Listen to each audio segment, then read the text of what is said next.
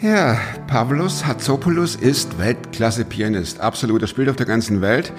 Und ich hatte die einmalige Chance, mich mit ihm zu treffen und ihn für super fromm zu interviewen, ein Gespräch zu führen. Und äh, alles auch wunderbar.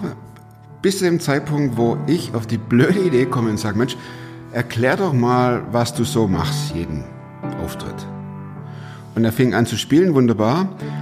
Aber mein Equipment ist nicht dafür ausgelegt, hier einmal zu sprechen, also das Sprechen aufzunehmen und dann so einen Flügel. Und es kam, wie es kommen musste. Es ist einfach, es rauscht.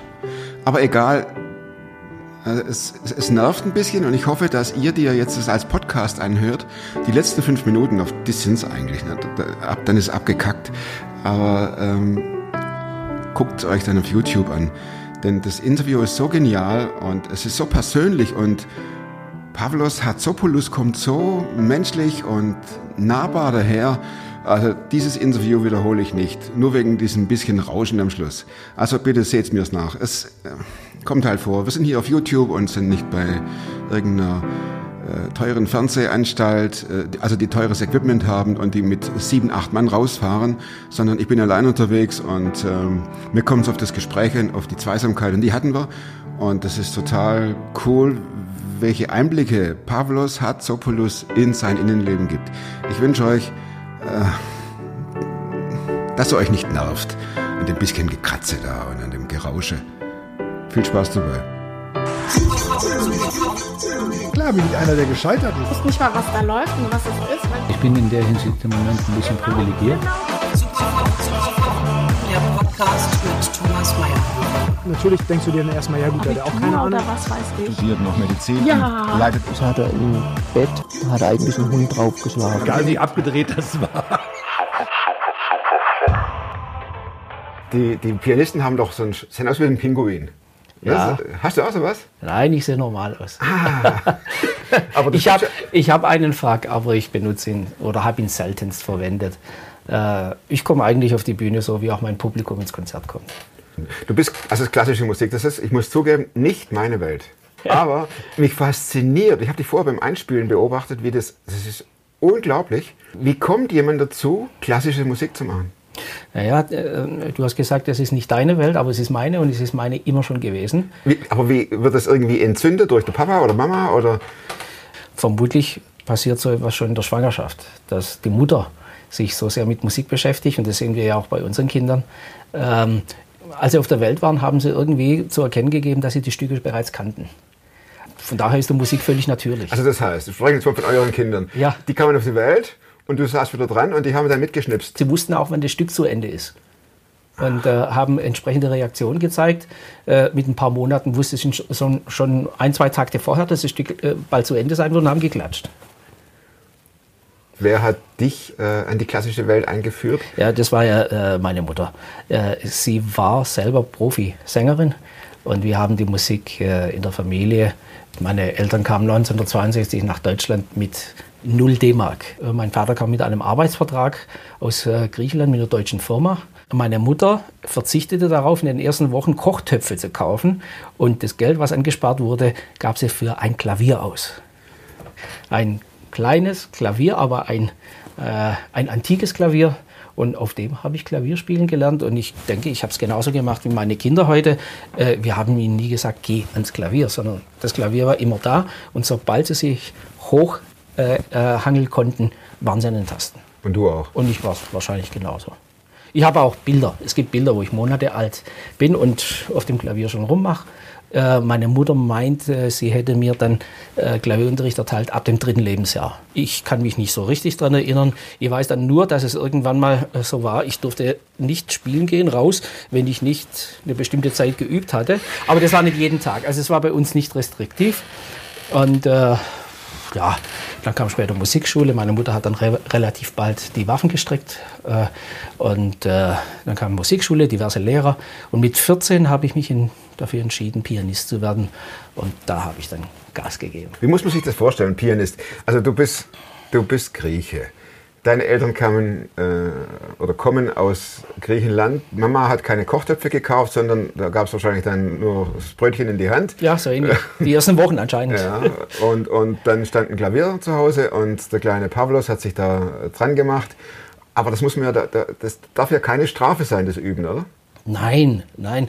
Muss Ähm, man dich vom Klavier wegziehen? Äh, äh, natürlich weiß man es auch von Weltklasse-Leute heute, die schon sehr, sehr früh, schon ab dem Alter von zwei, äh, sehr gedrillt wurden. Ähm, aber da öffnet sich ja ein äh, großes Thema in Bezug auf die Persönlichkeitsbildung dieser, dieser Menschen, die keine Jugend, keine Kindheit hatten. Es war bei mir nicht so. Ähm, äh, das- du hattest eine Kindheit, du gingst raus zum ja, ja, und ich äh, hatte auch eine verlängerte Jugend, Okay, ähm, äh, okay. aber eben Ziele gesteckt, das wollte ich, das war in mir. Es kam sogar so weit, dass ich mich gegen den Wunsch der Eltern durchgesetzt habe, Konzertpianist zu werden. Weil Was heißt, was gibt es denn für unterschiedliche Bereiche? Konzertpianist? Gibt es noch mehr? Oder? der Konzertpianist ist der Solist. Das sind äh, die Leute, die äh, ähm, tagtäglich exponiert sind. Sowohl was das Publikum betrifft, äh, als auch das Marketing, was drumherum geschieht. Dann ist es so, dass man sehr isoliert äh, für sich arbeitet, an sich arbeitet. Man ist 24 Stunden mit sich selbst quasi beschäftigt. Äh, und man pflegt sehr dieses äh, auf- in Perfektion äh, eben seinen Mann zu stehen oder seine Frau ähm, äh, vor Publikum. Äh, Es gibt den Kammermusiker, der sich, äh, äh, der, der kammermusikalische Typ macht sich sehr, sehr gern zu, oder tut sich äh, sehr gern zusammen mit anderen Musikern. Es gibt äh, ähm, den Orchestermusiker. Es gibt auch, auch Pianisten, die im Orchester spielen. Wenn du sagst, dein Ziel war Konzertpianist, das heißt, du wolltest schon immer Solist sein. Ja, richtig. Du wolltest schon immer auf die Bühne Ja, dein Part mitteilen, ja. musikalisch, und hattest nie Angst vor Publikum. Du suchtest, du bist quasi eine Rampensau im klassischen äh, Genre, oder? Nein, so würde ich mich nicht bezeichnen. Ähm, bis zu dem Zeitpunkt, äh, äh, an dem mir die Abläufe äh, nicht so ganz bewusst waren, und ich spreche bis zum Alter von 18, 19, vielleicht maximal 20, bin ich sehr gern rausgegangen und ohne jede Angst. Ähm, ich denke mal, dass ich damals unbefangener war, vielleicht auch freier, ähm, aber eben noch nicht in dem Maße professionell wie heute. Äh, dann kam so ein Umbruch, dann äh, kam auch die direkte Berührung mit der Weltklasse-Konkurrenz und äh, dann wurde alles immer bewusster und das hat dann wieder länger gedauert, bis ich auf hohem Niveau frei werden konnte. Wenn du von Weltklasse-Pianisten sprichst, äh, gibt es da ein Ranking? Ja, nicht so wie im Tennis äh, oder im Golf. Ähm, aber äh, ja, äh, es ist äh, heutzutage vielleicht äh, schwieriger zu unterscheiden als jetzt vor 30 oder 40 Jahren. Wo, wo ordnet sich der Pavlos Hatzopoulos ein? Nirgendwo. Ich kann mich dahingehend auch gar nicht äh, äh, einordnen, weil ich, äh, und das äh, wird auch immer wieder so öffentlich kommuniziert, ich passe in kein Raster rein. Denn äh, was ich mir erarbeitet habe in den Jahren mit den Gesprächskonzerten ist in der Form einmalig. Also wenn man, wenn man so will, äh, ähm, äh, einmal haben Amerikaner zu mir gesagt, a class of its own. Das ist ein Kompliment. Ja, ja, das ist ein Kompliment. Glückwunsch. Ja das ist eben mein Ding geworden Ja. äh, mit den Gesprächskonzerten. Was ist ein Gesprächskonzert? Eigentlich ist es ein Erklärkonzert. Also im Gesprächskonzert, da braucht das Publikum keine Sorge haben. Es wird nicht zum Gespräch herzitiert, sondern Das wollte ich gerade sagen. Du sagst, ich mache ein, äh, ich mache ein Erklärkonzert, ein Gesprächskonzert und da kommt einer, der ist also, der freut sich auf, den, äh, auf die Musik und dann wird er 40 Minuten zugetextet. Ja, äh, Passiert das? ja, manchmal auch länger. Nein! Okay, wie lange dauert die, äh, wie lang, die Sendung? Wie lange dauert die Veranstaltung? Ja, manchmal zwei Stunden, mit Pause natürlich. Wobei es ist, es ist so, man darf sich das Ganze nicht so vorstellen als eine, äh, einen Vortrag, sondern das Ganze wird äh, selbstverständlich aufgelockert, indem man äh, den Leuten das Ganze veranschau veranschaulicht durch kurze Tonbeispiele. Die werden sie dann später wieder erkennen. Mach mal. Ja, als Tonbeispiel sowas zum Beispiel von, von Franz Schubert.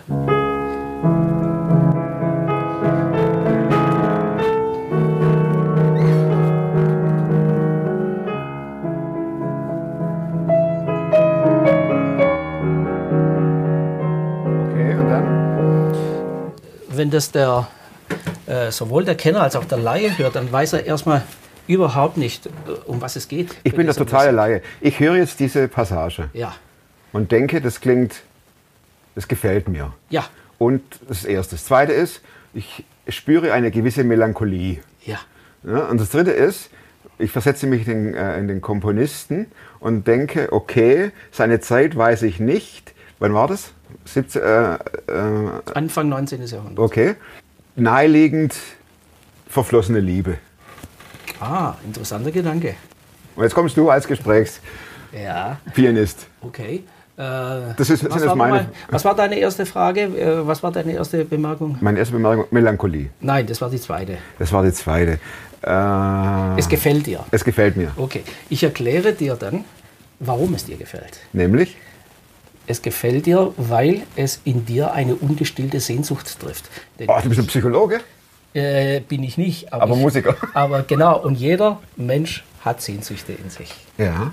Wir sind Sehnsuchtswesen, wir sind so gemacht. Wir sehnen uns nach dem verlorenen Paradies, wir sehnen uns nach dem Ideal, wir sehnen uns nach Liebe, wir sehnen uns nach all diesen Dingen, die unser Leben glücklicher macht. Und Ja. er war immer auf der Suche. Er sagte ja von sich, er ist ein Wanderer. Schubert war das, ne? Franz Schubert. Ja. Franz Schubert. Was, was hier genau passiert, und das reicht ja auch dieses äh, äh, zweite Thema, ähm, wir sind in der Tonart Cis-Moll. Cis-Moll wählt er nicht zufällig, weil wir sind in einem Astur-Stück. Er wählt Cis-Moll, weil es dafür einen, ein Vorbild gab, nämlich die Cis-Moll-Sonate von Beethoven. Das war das erste Mal, dass Also abgekupfert? nicht abgekupfert, sondern nur die Verwendung der Tonart. Okay. Ähm, diese Tonart hat Beethoven verwendet für seine Mondscheinsonate. Und die Mondscheinsonate wiederum spricht von der ganz, ganz großen Sehnsucht des Menschen und zwar als unerfüllter Mensch. Das Vorbild für die Komposition dieser Sonate war für Beethoven gewesen Goethes Faust, der Typus des unerfüllten Menschen. Und in einer Verszeile in seinem Prolog sagt der Faust, O sähst du voller Mondenschein ein letztes Mal auf meine Pein. Und wen meint er damit? Oh, Er sähst du? Voller Mondenschein. Damals, zur Zeit Beethovens, war der Mond oft verklärt und stilisiert zu einem romantischen Symbol. Das heißt, er spricht jetzt nicht mehr Gott an, wie das bis vor, kurz vor seiner Zeit der Fall war, dass Gott seine Sehnsüchte stillen soll, sondern er spricht jetzt die Natur an. Er spricht den Mondschein an. O sähst du voller Mondenschein ein letztes Mal, und was ist seine Pein?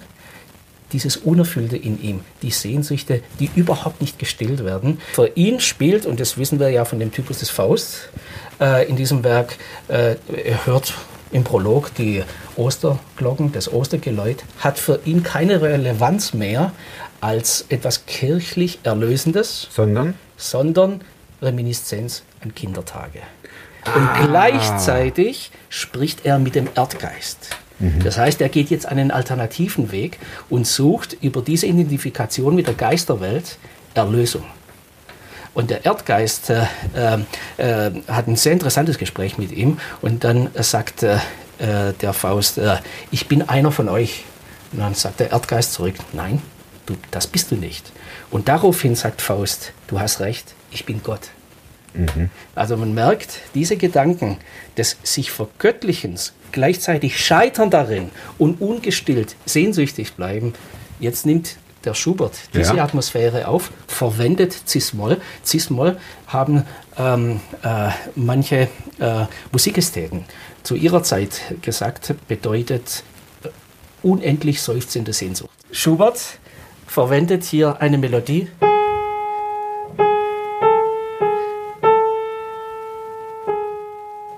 Ah, ah. Was würdest du sagen? Wie klingt das? Ah. Ich würde, ich würde spontan auf ein Leid hinweisen und würde sagen, der leidet einer äh, tierisch. Ganz einfach, Tobi. Oder Halbtöne, die nach unten gehen, heißen in der Musik Seufzer. Guck mal, guck mal, das ist cool. Ja. Ja, Ob man also- das jetzt mit dem Klavier macht oder mit der Gitarre, ist ja Wurst. Du Ja? kennst doch andere Musik. Does anybody know what we are living for? ja, ja. Wie geht's weiter? Das weiß ich nicht. The show must go on. Ach, komm, Queen, klar. Queen, Ja. letztes Lied, klagt sein ganzes Leid. Der Freddie Mercury war ein Studierter. Er kannte das. Und er verwendet es richtig. Und wenn wir jetzt zurückgehen auf Schubert, was war es jetzt? Also Sehnsucht haben wir schon. Sehnsucht, Melancholie? also das ist die Melodie. Worin ist seine Sehnsucht ausgebreitet? Die Grundlage dieser Melodie ist. Und wir wissen von ihm selbst, dass wenn er diese gehenden Achteltöne verwendet, ist es für ihn eines seiner Symbole für die Wanderschaft. Das sind die Schritte der Wanderschaft. Das heißt, er befindet sich auf der Suche, auf der Wanderschaft, aber er seufzt seine ganze Sehnsucht. Und kommt er zum Ziel in diesem Stück? Wie hört sich denn das an?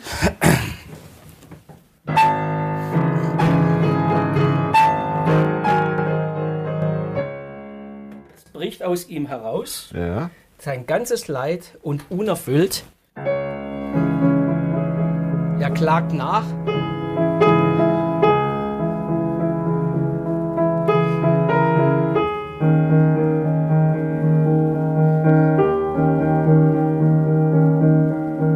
Und jetzt sind wir hier bei einer Septime, äh, einem Septimakkord. Septimakkorde verlangen Auflösung. Er macht ja so.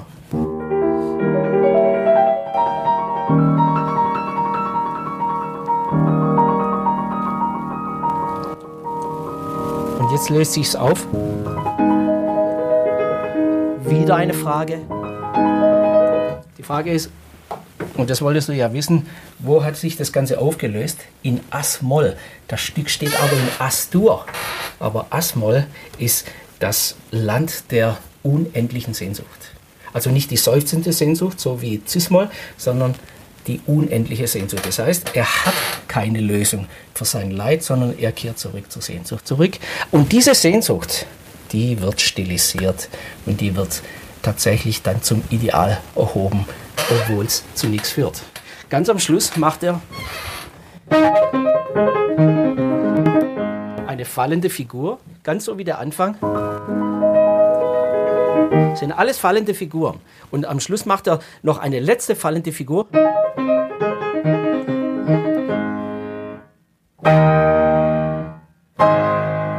Also auch der Schluss, diese erhabenen Akkorde fallen nach unten.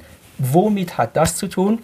Fallend, wissen wir in der Musik, ist immer ein Symbol für etwas, was in einem ganz tief innen zusammenstürzt Zusammenstürzt. zusammenstürzt. Und er hat in dieser Zeit, in der er dieses Stück komponierte und dazu auch andere Stücke, wo viele, viele fallende Figuren sind, hat er äh, dazu äh, geschrieben, ich fühle mein Ende nahen. Alle Erhabenheit, alle Leichtigkeit, alle Fröhlichkeit muss sich der Schwere des Todes beugen. Alles fällt hin. Und deswegen hat er so viele fallende Figuren komponiert. Am Anfang diese leichte Figur ist die Leichtigkeit, später die Fröhlichkeit fällt runter und eben auch die Erhabenheit dann am, äh, am Schluss.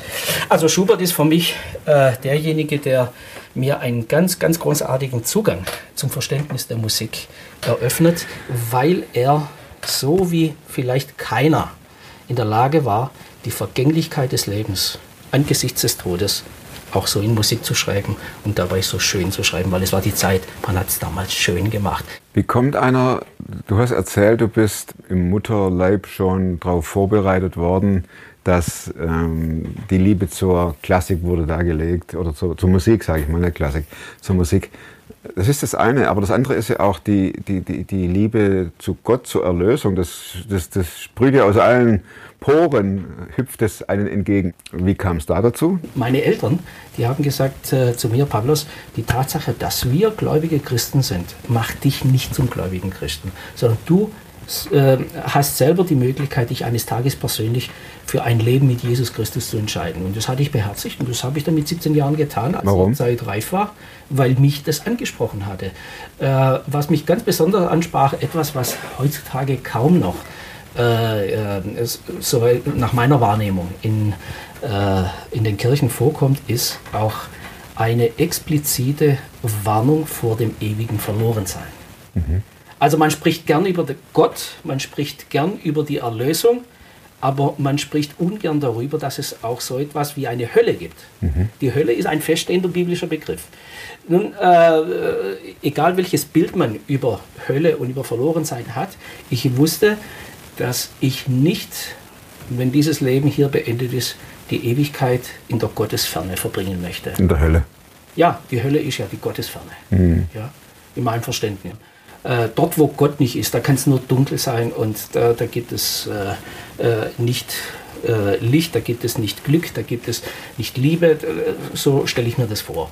Äh, sicherlich ist die Hölle im biblischen Sinne auch ein Ort, äh, so verstehe ich es auch, aber es ist vor allen Dingen ein Zustand. Und den Zustand der Hölle kenne ich. Das erlebt man auch verschiedentlich äh, im Leben. Dinge, wo man das Gefühl hat, äh, man kann dem Ganzen äh, nicht äh, mehr entgehen. Es gibt keinen Ausweg. Und äh, all das, äh, das wollte ich nicht. Und was ich wollte, war Erlösung. Das war eine ganz tiefe Not und nicht das ewige Verlorensein. Ähm, wenn ich selber das Wort Gottes spreche, dann spreche ich auch darüber. Also mich hat es zum Glauben äh, unter anderem mit zum Glauben geführt. Und was anderes Wesentliches war, dass der Glaube bei uns in der Familie ganz natürlich und unprätentiös durch Liebe weitergegeben wurde. Also wir hatten Freiheit, das war, das war wenig Stereotype, natürlich gab es Rahmen, aber ähm, äh, vor allen Dingen mein Vater vermittelte mir einen Glauben, der Freiheiten zulässt und Freiheiten in sich trägt.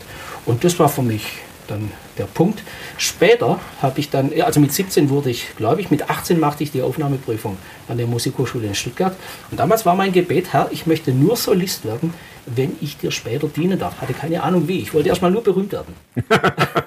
das, du bist ehrlich. ja, das war so. Und das ist ja eine unheimliche Triebfeder. Äh, sonst, wieso übst du zehn Stunden am Tag Klavier? Ja, äh, ich wollte einfach etwas auf die Beine stellen und wollte es schaffen, mich zu finanzieren durch Konzerte. Ich hatte mir auch gesagt, ich warte, werde nicht heiraten, bevor ich das kann, bevor ich meine Familie davon ernähren kann. Also das war schon eine steile Vorgabe. Und äh, ja. Hast du es durchgezogen? Ja, habe ich.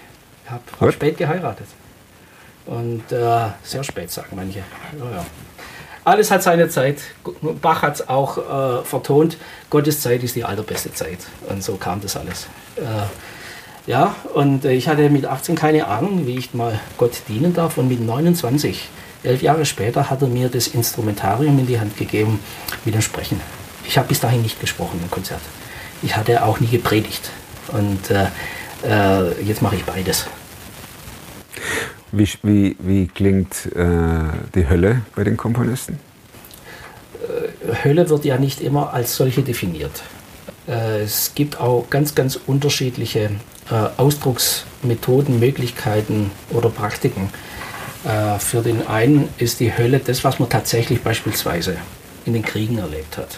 Prokofjew hat so etwas äh, auch äh, geschrieben, beispielsweise der russische Komponist. Äh, in seinen Kompositionen, das waren Kriegserfahrungen, die er als Hölle verarbeitet hat. Gleichwohl gehörte er zu der Generation, die absolut auch eine ähm, Affinität zum Okkulten hatten. Deswegen gibt es zum Beispiel von ihm auch ein Stück, das heißt Suggestion diabolique, also teuflische Einflüsterung. Das heißt, ihm war schon sehr bewusst, auch die Dinge, mit denen er äh, in diese Richtung äh, umgegangen ist. Von einem anderen russischen Komponisten gibt es eine Klaviersonate, die heißt Weiße Messe und eine andere Schwarze Messe. Also, ähm, aber in diesen Stücken würden wir in erster Linie nicht wahrnehmen etwas äh, brutal zerstörerisches, sondern etwas eher subtil, mhm. dunkles, zerstörerisches und gleichzeitig auch glorifizierendes. Ja, es gibt ganz unterschiedliche Möglichkeiten, äh, das zu zeigen, je nachdem eben, wie man auch dazu steht. Äh, die Kunst äh, verfolgt vielerlei Zwecke. Äh, natürlich auch die der, äh, ja, des Propagandierens von bestimmten ähm, äh, Werten, Idealen und so weiter. Ist alles in der Musik da, hat Bach eben auch gemacht, genau. Ja. genau. Sein Ideal war eben Gott, Jesus Christus, mhm. hat seine Kompositionen auch, das kann man ja nachsehen, mit JJ begonnen, Jesu Juva, Jesu Hilf mir, am Anfang der Komposition. Und noch berühmter ist ja SDG, dann am Schluss der Komposition Soli Deo Gloria. Also das war seine Haltung, das war seine Einstellung. Mhm. Und äh, daraus hat er komponiert. Und für andere sind es eben andere Haltungen. Wie sind die Reaktionen auf diese Konzerte, die du gibst? Ähm, Rückmeldungen von Leuten, die jetzt, äh, für die das vollkommen fremd ist, dieses, ja. diese Ewigkeit, Hölle, Gott, Glaube, die nur mit der Sehnsucht da hocken und sagen, kann mir dieser Gott diese Sehnsucht erfüllen? Ja gut, äh, äh, sag mal, aus der Bühnensituation heraus kann ich natürlich keinen Einblick haben. Diese persönlichen Befindlichkeiten, manchmal äh, sprechen mich äh, äh, Zuhörer anschließend äh, auf diese Dinge an. Einmal erinnere ich, kam einer zu mir nach dem Konzert und hat gewartet, ein, ein alter, wirklich alter Mann, der, der muss an die 90 gewesen sein und kam auf Krücken daher und äh, hat gewartet bis zum Schluss und er sagte zu mir, Herr Zopolos, ich muss Ihnen sagen, Sie haben so viel über Beziehung gesprochen, aber die Beziehung mit Jesus ist auch schwierig. da habe ich ihm gesagt, Sie haben absolut recht. es ist eben eine Beziehung. Ja, und die muss gepflegt werden und äh, untersteht auch immer gewissen Schwankungen. Ne? Ja, und man versteht den anderen nicht immer. Ja, genau. Ich glaube, das war das, was ihn so, ja, sein Leben, er hatte sein Leben hinter sich und er hat Gott nicht immer verstanden. Wie praktizierst du deinen Glauben? Manchmal nachlässig, manchmal feurig, äh, grundsätzlich gern. Das ist eine Beziehung und äh, ich freue mich, wenn ich diesen Glauben ganz aktiv auch jeden Tag mit meiner Frau zusammen äh, äh, ausleben kann. Und äh, unsere Kinder sind zwischen 1 und 4. Die Vierjährige hat jetzt schon gefragt, äh, konkretere Dinge, wer Gott ist und äh, wie das ist nach dem Leben und so, so Dinge. Also das äh, fängt früh an. Aber die Kinder bekommen das alles auch bei uns, so hoffe ich, äh, ganz äh, fröhlich und mit Liebe mit. Und sie sollen nichts tun. Das, äh, sie sollen Gott selber erkennen, äh, wie er ist. Und ich bin zuversichtlich, dass Gott sich ihnen nicht verschließen wird. Ich habe noch drei Fragen. Die ich immer am Schluss stelle. Und zwar, die eine ist, wenn du dein Leben jetzt so siehst und mal einige Zeit zurückgehst, was hat sich gelohnt, in deinem Leben anzupacken und umzusetzen? In jedem Fall gelohnt hat sich die Beziehung zu meiner Frau. Das hat sich wirklich gelohnt. Ich kann schon sagen, dass sich das Musikalische gelohnt hat, auch wenn, und deswegen kommt diese Einschränkung, oder klingt durch, äh, es ein ganz schwieriger und steiniger Weg war. Gab es auch Zeiten, in denen du das Klavier mit dem Beil zerhacken kon hättest können? Also aus dem Fenster schmeißen kann man es gerade, das ist ein bisschen schwierig, ne? allein so, so ein Teil hier rauszuhauen, aber äh, gab es Zeiten, wo du aufhören wolltest? Ja, wobei das war immer sehr punktuell.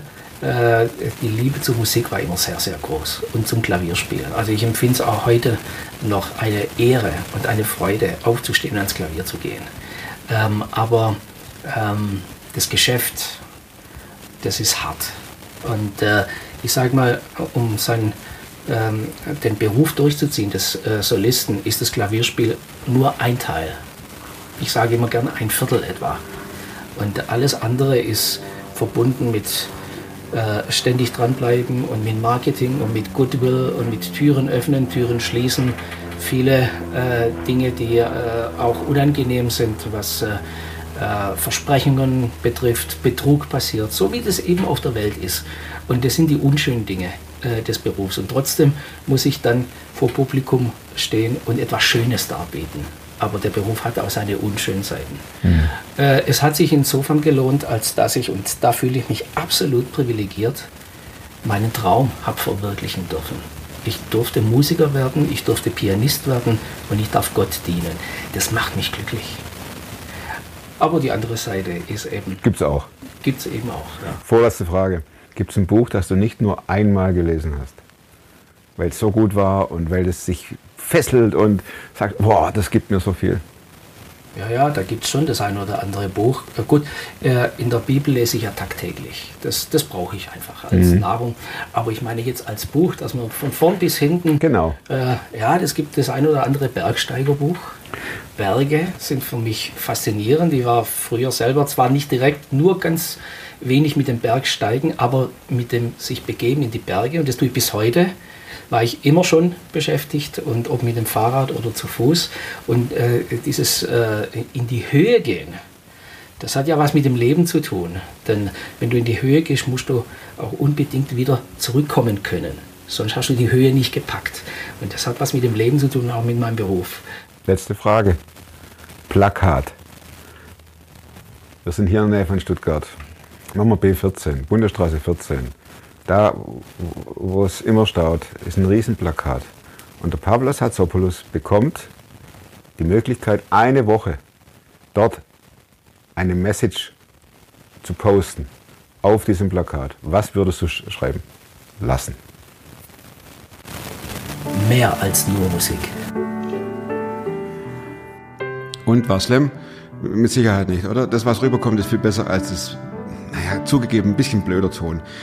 Gebt dem Pavlos einen fetten Daumen und äh, wenn ihr ihn buchen wollt oder Interesse habt, ein Konzert mit ihm, so ein Erzählkonzert, Berichtkonzert, dann der Link ist da unten irgendwo und ladet ihn ein. Der kommt, garantiert. Und wenn er in 200 Seelendorf wohnt. Alles klar, danke fürs Zuschauen, Zuhören. Danke dafür, dass ihr eure Ohren etwas auf, naja, was sagt man da jetzt, erträglich geschaltet habt. Wie dem auch sei, die nächste Sendung wird hoffentlich wieder tonmäßig besser. Inhaltlich war sie top, oder? Das ist klar. Und nächste Woche sehen wir uns wieder, hören uns wieder und bis dahin bleibt super fromm.